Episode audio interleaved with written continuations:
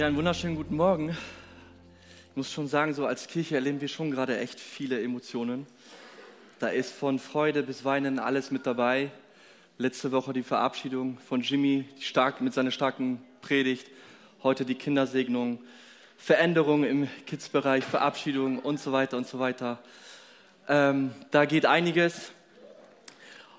Heute möchte ich die Kindersegnung zum Thema nehmen ähm, und darüber sprechen, über Familie, über Kinder. Und ich glaube, auch wenn du vielleicht jetzt keine Kinder hast äh, und vielleicht sieht es momentan auch nicht danach aus, ich glaube, dass jeder heute was mitnehmen kann. Weil wenn die Bibel über Kinder spricht, dann sind natürlich in erster Linie Eltern adressiert, aber es ist auch die ganze christliche Community adressiert. Ja, weil Kinder sind Teil vom Reich Gottes, sie gehören dazu, ein Teil unserer Kirche. Und wie gesagt, Julian hat das äh, erwähnt.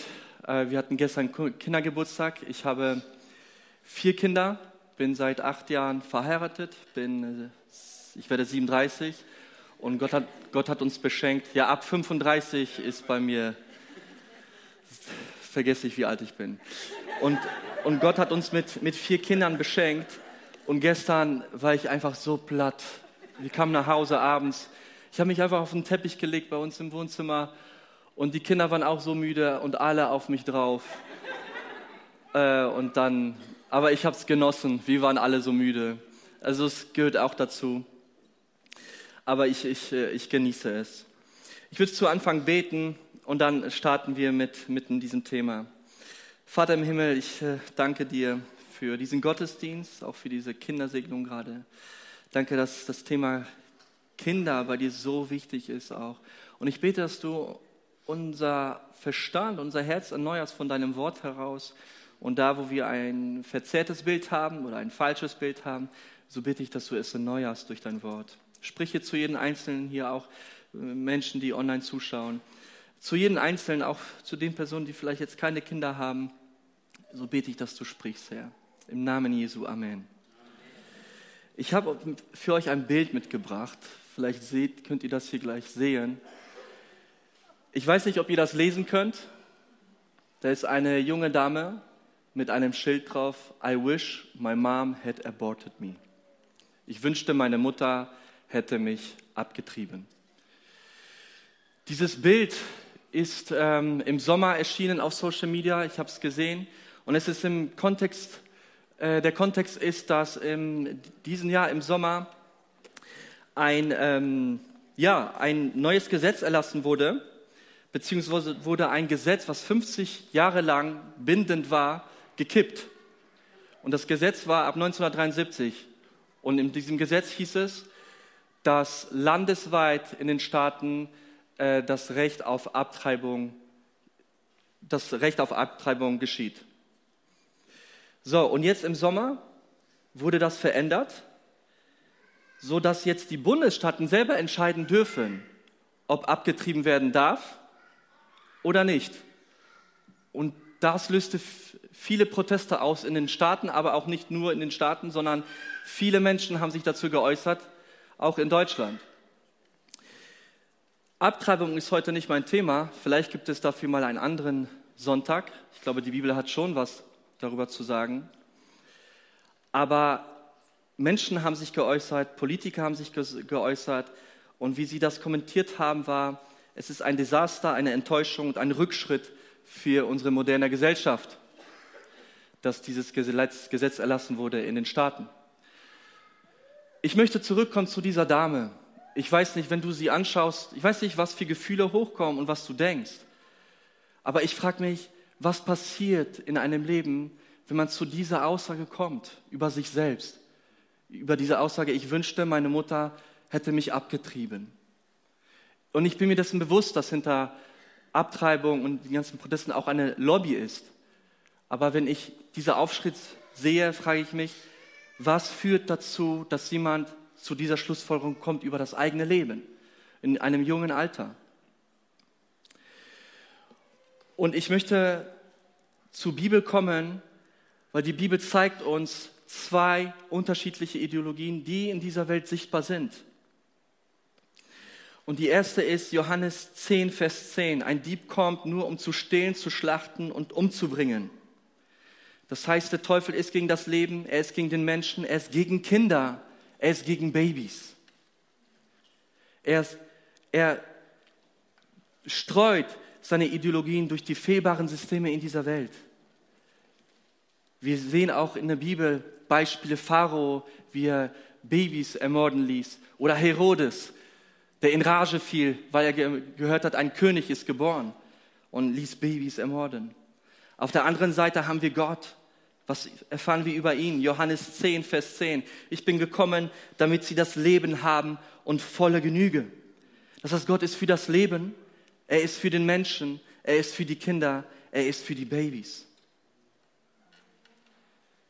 Diese Wahrheiten müssen wir hochhalten. Psalm 127 beschreibt, beschreibt diese Thematik mit den Kindern und da möchte ich uns da heute mit hineinnehmen in den Psalm 127 von Salomo. Und Salomo war ein sehr weiser Mensch und dieser Psalm ist ein Wallfahrtslied. Das heißt, es ist nicht in erster Linie an Eltern gerichtet, sondern auch an die ganze israelische Community, das Volk Gottes. Und ich starte mit Vers 3 und lese bis Vers 5. Siehe, Kinder sind eine Gabe des Herrn und Leibesfrucht ist ein Geschenk. Wie Pfeile in der Hand eines Starken, so sind die Söhne der Jugendzeit. Wohl dem, der seine Köcher mit ihnen gefüllt hat. Sie werden nicht zu Schanden, wenn sie mit ihren Feinden verhandeln im Tor. Nun ist jeder von uns anders unterwegs. Es sind äh, hier Eltern, die äh, mitten in der Erziehung sind. Ähm, es sind hier vielleicht Singles, die mit äh, Thema Kinder noch nichts am Hut haben. Es sind hier vielleicht auch Großeltern unter uns, die schon diese Reise gemacht haben und jetzt einfach nur genießen können und vielleicht Süßigkeit verteilen können und so weiter, aber vielleicht nicht mehr so erziehen müssen. Ja? Jeder ist da unterschiedlich unterwegs. Oder vielleicht sind ja auch Eltern, die auch Kinder, Kinderwünsche haben oder welche adoptiert haben. Wie auch immer, Fakt ist, jeder von uns denn jeder von uns war mal ein Kind, ist ein Geschenk, eine Gabe des Herrn. Du bist eine Gabe des Herrn. Und ich auch. Wir können uns darüber freuen. Und wenn wir äh, oder wenn wir einen Juden fragen würden in der Zeit des Alten, Alten Testaments, wofür oder wozu brauchst du Häuser? Würde er antworten, für die Familie. Wenn du einen Wächter fragen würdest, warum schützt du oder bewachst du die Stadt, die Stadtmauer, um die Familie zu schützen? Nun, heute ist es vielleicht nicht mehr selbstverständlich, dass Kinder geschützt werden.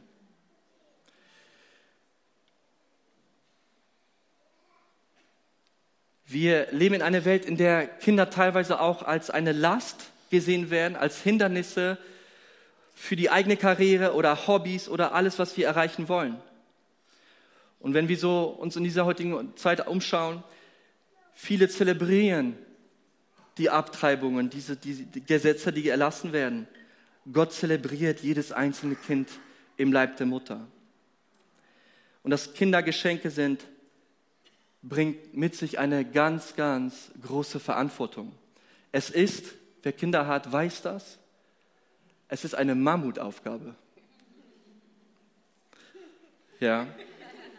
Aber in erster Linie sind sie Geschenke vom Herrn, aber das bringt mit sich eine ganz große Verantwortung, in erster Linie für die Eltern, aber auch für die Kirche. Und ich nehme euch mal kurz mit hinein äh, in, in die Erfahrung, die ich gemacht habe in unsere Kinderplanung. Wir hatten schon zwei Kinder, zwei Töchter. Und wir haben mit meiner Frau darüber gesprochen, okay, sollen wir noch ein drittes planen?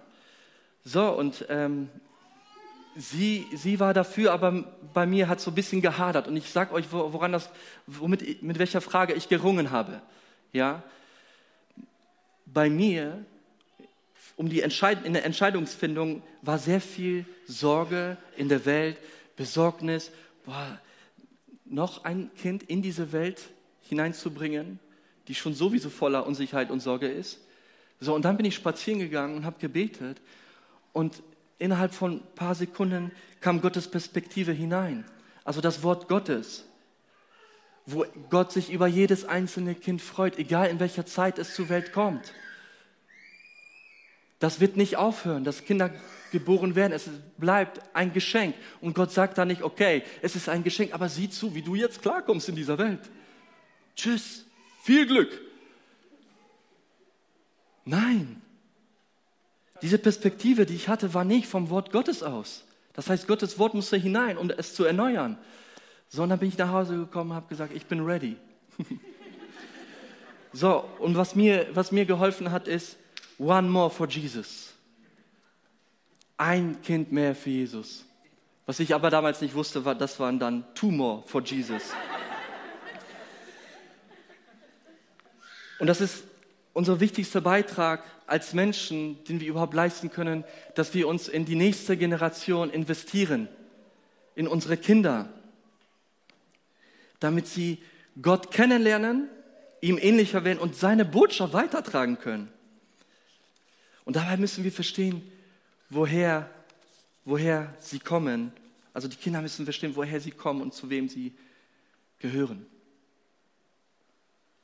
Und es liegt in der Verantwortung eines Nachfolgers Jesu, die kleinen Kinder mit hineinzunehmen in die Nachfolge. Der Psalm geht allerdings weiter. Psalm 127, Vers 4. Wie Pfeile in der Hand eines Starken, so sind die Söhne der Jugendzeit. Sie werden, Kinder werden im Zusammenhang mit Pfeilen beschrieben. Und Pfeil und Bogen, das sind Kriegswaffen, zumindest auf jeden Fall in der damaligen Zeit. Es sind Kriegswaffen, wurden für einen Distanzkampf genutzt. Und jeder Pfeil ist individuell. Jeder Pfeil wurde geschliffen, geschnitzt für seinen Zweck. Das heißt, um das Ziel zu treffen, brauchst du den richtigen Pfeil. Er muss dem Zweck entsprechend geformt, geschnitzt werden. Und das ist viel Arbeit. Zusätzlich, der Pfeil ist nicht dazu gemacht, um im Köcher zu bleiben, sondern es kommt die Zeit, wo der Bogenschütze, der Krieger diesen Pfeil rausholen muss und abschießen muss, um das Ziel zu treffen. Und ähnliches, ähnlich ist es auch mit, mit den Kindern. Pfeile werden geformt, so wie unsere Kinder geformt werden. Und es ist tragisch mit anzusehen, dass häufig das dem Zufall überlassen wird. Wenn wir die Verantwortung nicht übernehmen, wird es jemand anders tun. Und gerade die ersten sieben Lebensjahre von Kindern sind so entscheidend für die, für, für die Bildung der Persönlichkeit, Identität und Glaubenssätze. Das ist eine große Verantwortung. Ein Entwicklungsbiologe hat gesagt, in den ersten sieben Lebensjahren sind Kinder wie ein Aufnahmegerät, das immer mitläuft. Alles, was sie sehen und hören, nehmen sie ungefiltert ins Unbewusste auf. Das heißt, in dieser Zeit können wir sie so gut prägen. Ich habe mal in einer Schule gearbeitet vor sieben Jahren. Ähm, das war eine Grundschule. Und mein letzter Tag, da habe ich gedacht, okay, was kann ich den Kindern geben? Was kann ich denen noch als Geschenk mitgeben? Und dann habe ich jeden Einzelnen in der Klasse was aufgeschrieben. Ähm, nichts Spektakuläres, aber doch was sehr Wichtiges über deren Leben. Dass sie wertvoll sind, dass sie kostbar sind. Und, zehn, und zwei Jungs, die richtig cool waren, ja, sind zu mir gekommen, haben mich umarmt und haben gesagt, Herr Kraschina, meinen Sie das wirklich ernst, dass ich wertvoll bin? Ja. Und ich habe mich gefragt, zehn Jahre, haben die es nie gehört? Haben die es noch nie gehört? Es ist traurig und schade, dass Kinder zu, so eine, zu solchen Schlussfolgerungen kommen, dass sie nichts wert sind, dass sie nicht kostbar sind. Die Frage ist, bauen wir Menschen, bauen wir Kinder auf in Richtung, oder in, wel, in welchem Bild bauen wir unsere Kinder auf? In, wer, in welche Richtung formen wir sie? Und Yasu hat vorhin mit uns zusammen einen ganz wichtigen Text gelesen aus dem Alten Testament, fünfter Buch Mose, Kapitel 6, Vers 4 bis 7. Und auch das war an die ganze Community. Höre Israel, der Herr ist unser Gott, der Herr ist einer. Und du sollst den Herrn, deinen Gott, lieb haben von ganzem Herzen, von ganzer Seele und mit all deiner Kraft. Und diese Worte, die ich dir heute gebiete, sollst du zu Herzen nehmen und sollst sie deinen Kindern einschärfen und davon reden, wenn du in deinem Haus sitzt oder unterwegs bist, wenn du dich niederlegst oder aufstehst.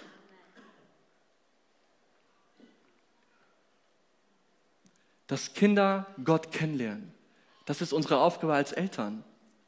Darüber zu reden, zusammen zur Bibel, die Bibel zu lesen. Ich habe ein Foto letztens gesehen auf Social Media von einer Familie hier bei uns in der Kirche. Die haben fünf Kinder und die haben zusammen an einem Samstag eifrig die Bibel gelesen.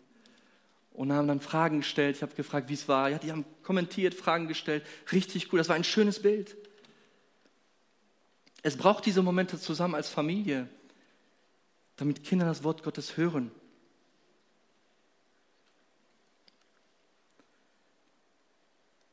Aber noch ein, noch ein Punkt ist entscheidend. Es gibt Momente in unserem Leben, die organisiert sind, zu Hause, aber es gibt viele Momente, die organisch sind, die mitten im Alltag sind. Manchmal total stressig. Aber dieser Tag, in, jeder Tag in der Woche bietet unglaublich viele Gelegenheiten, um auf Gott hinzuweisen. Und dafür braucht es unsere Sprache. Unsere Sprache ist da entscheidend, da zuzuhören, aber auch zu reagieren mit unserer Sprache. Ich gebe euch mal ein Beispiel. Unsere Sprache zeigt manchmal oder offenbart, ob wir Gott die Ehre geben oder Gott nicht die Ehre geben. Wenn du in deinem Leben Wunder Gottes erlebst, aber labelst das als, es ist irgendwie passiert, es hat irgendwie geklappt, dann geben wir mit unserer Sprache nicht Gott die Ehre.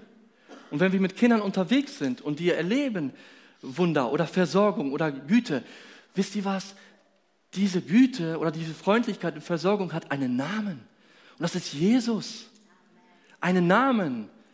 Lass uns das nicht labeln als zufällig irgendwie geklappt. Es ist einfach so passiert, sondern Gott ist groß. Das ist der Vater der Barmherzigkeit, der Güte, der Freundlichkeit, der Versorgung. Weil dann schaffen wir es, die Welt der Kinder mit dieser Welt zu connecten und zeigen, dass Gott mittendrin ist. Dass er nicht abstrakt ist, was man vielleicht nur an einem Tag in der Woche hört, sondern dass er mittendrin ist im Alltag. Mittendrin. Und das ist herausfordernd, weil wir manchmal sehr stark abgelenkt sind.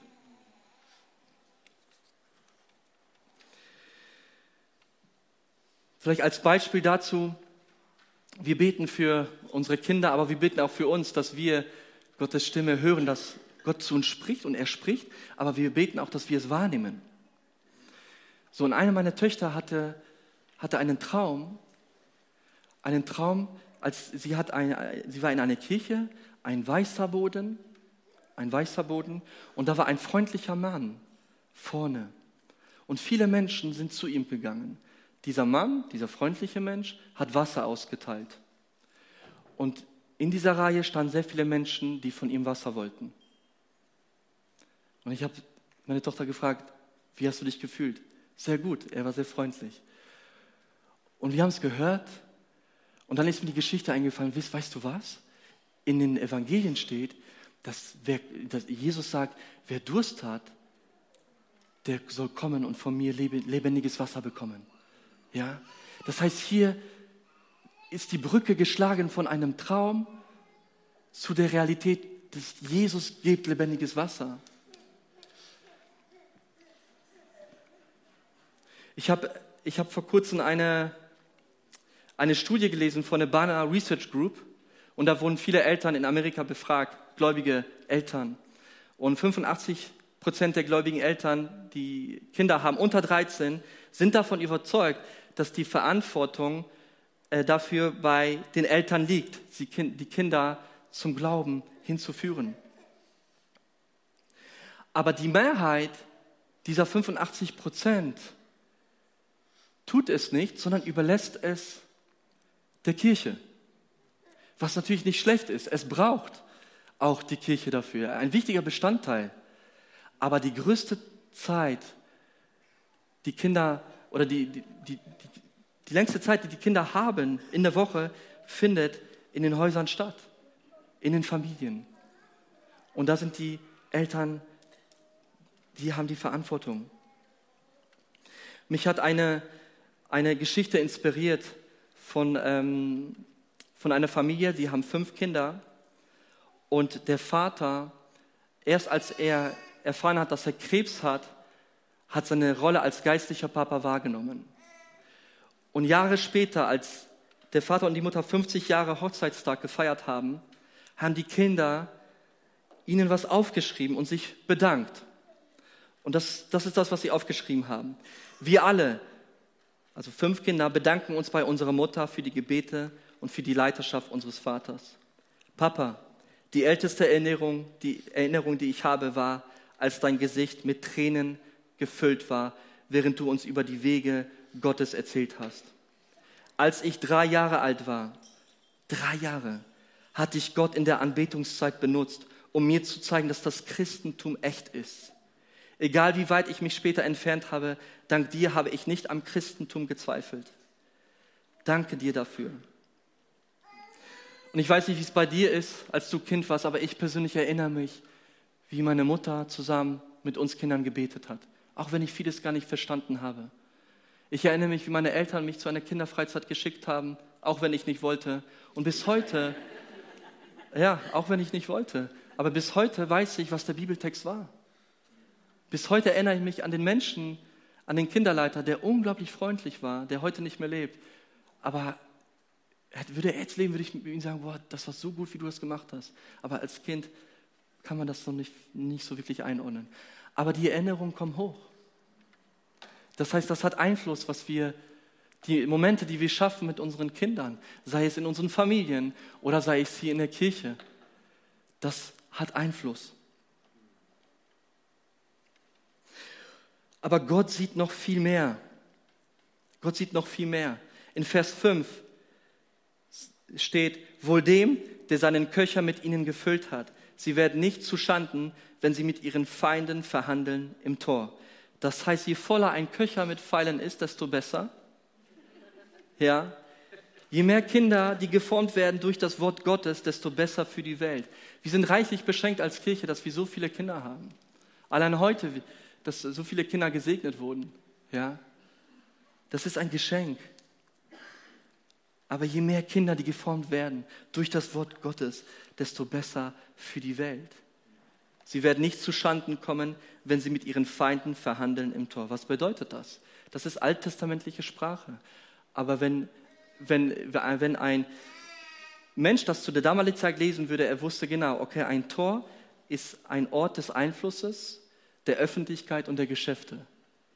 Da ist viel passiert am Tor. Da wurde verhandelt, gehandelt, Business gemacht. Es war ein öffentlicher Ort. Und unsere Aufgabe ist es, als Kirche, als Eltern, klar, die Kinder zu schützen, sie zuzurüsten, um sie fit zu machen für diese Welt. Dass wir sie nicht der Angstindustrie dieser Welt überlassen, sondern sie fit machen für das, was kommt, für die Zeiten, die kommen werden. Und das ist eine große Verantwortung, aber etwas, was wir vorleben können. Das heißt nicht als Angst, sie in die Zukunft vorzubereiten, sondern im Glauben, dass Gott groß ist. Dass Gott groß ist. Im Glauben an einen starken Gott, der lebendig ist und auch der jungen Generation begegnen möchte. Weil gerade heute, und das wird immer intensiver, leben wir eine Zeit der Orientierungslosigkeit, der Wertelosigkeit und der Entmenschlichung. Und ich denke da an Menschen in der Bibel, wie zum Beispiel die Königin Esther, die zu ihrer Zeit ihre Berufung gelebt hat. Ich denke an König Daniel, der in Babylon war. Der war wie ein Stern am Himmel, der richtungsweisend war. Und es gab so viele Menschen im Alten Testament die Gott benutzt hat. Junge Menschen, junge Leute. Doch was ich am Ende sagen möchte, ist, am Ende zählt nicht unsere Kompetenz, am Ende zählt nicht unsere Weisheit oder, oder, oder unsere Skills. Psalm 1 sagt, wenn Gott das Haus nicht baut, dann ist es vergeblich für diejenigen, die das Haus bauen. Und dasselbe gilt auch für die Familien, Wenn Gott das Haus nicht baut, dann ist es vergeblich, dass die, die dran bauen. Es ist leer, es ist ziellos, es ohne Gott zu machen. Und letzte Woche, Sonntagabend, und wir kennen diese Momente, ich denke, dass viele Eltern diese Momente kennen. Man hat viele Bücher gelesen, man hat viel mit Eltern gesprochen, wie man das machen kann mit Kindern, das oder das. Aber es kommt der Zeitpunkt, wo du denkst, du hast null Weisheit. Da bringt dir gar nichts mehr. Kein Buch, kein Rat, du bist einfach fertig. Ja. Aber das ist der Moment, wo Gott dich haben will. Weil er weiß ganz genau, dass du das nicht aus eigener Kraft schaffen wirst. Wir brauchen Gott dafür. Wir brauchen Gott dafür, der baut. Wir brauchen Gott dafür, der unsere Familien baut. Ihn einzuladen. Gott, hier bin ich. Ich habe keine Ahnung, wie das gehen soll. Wenn ich auf die, in die Zukunft schaue, Gott, bitte hilf uns. Bitte hilf uns, gib uns Weisheit. Gib uns Weisheit als Kirche, die junge Generation, die wir hier offensichtlich haben, augenscheinlich, fit zu machen für die Zeit, die kommt. Und da brauchen wir Gott, da brauchen wir den allmächtigen Vater, der jeden einzelnen von uns liebt. Und ich möchte uns alle einladen, dass wir gemeinsam aufstehen und das ins Gebet nehmen. Ich werde ein Gebet sprechen für das, was wir gehört haben. Und dass Gott uns da die Kraft gibt. Und du kannst dich gerne da eins machen mit diesem Gebet.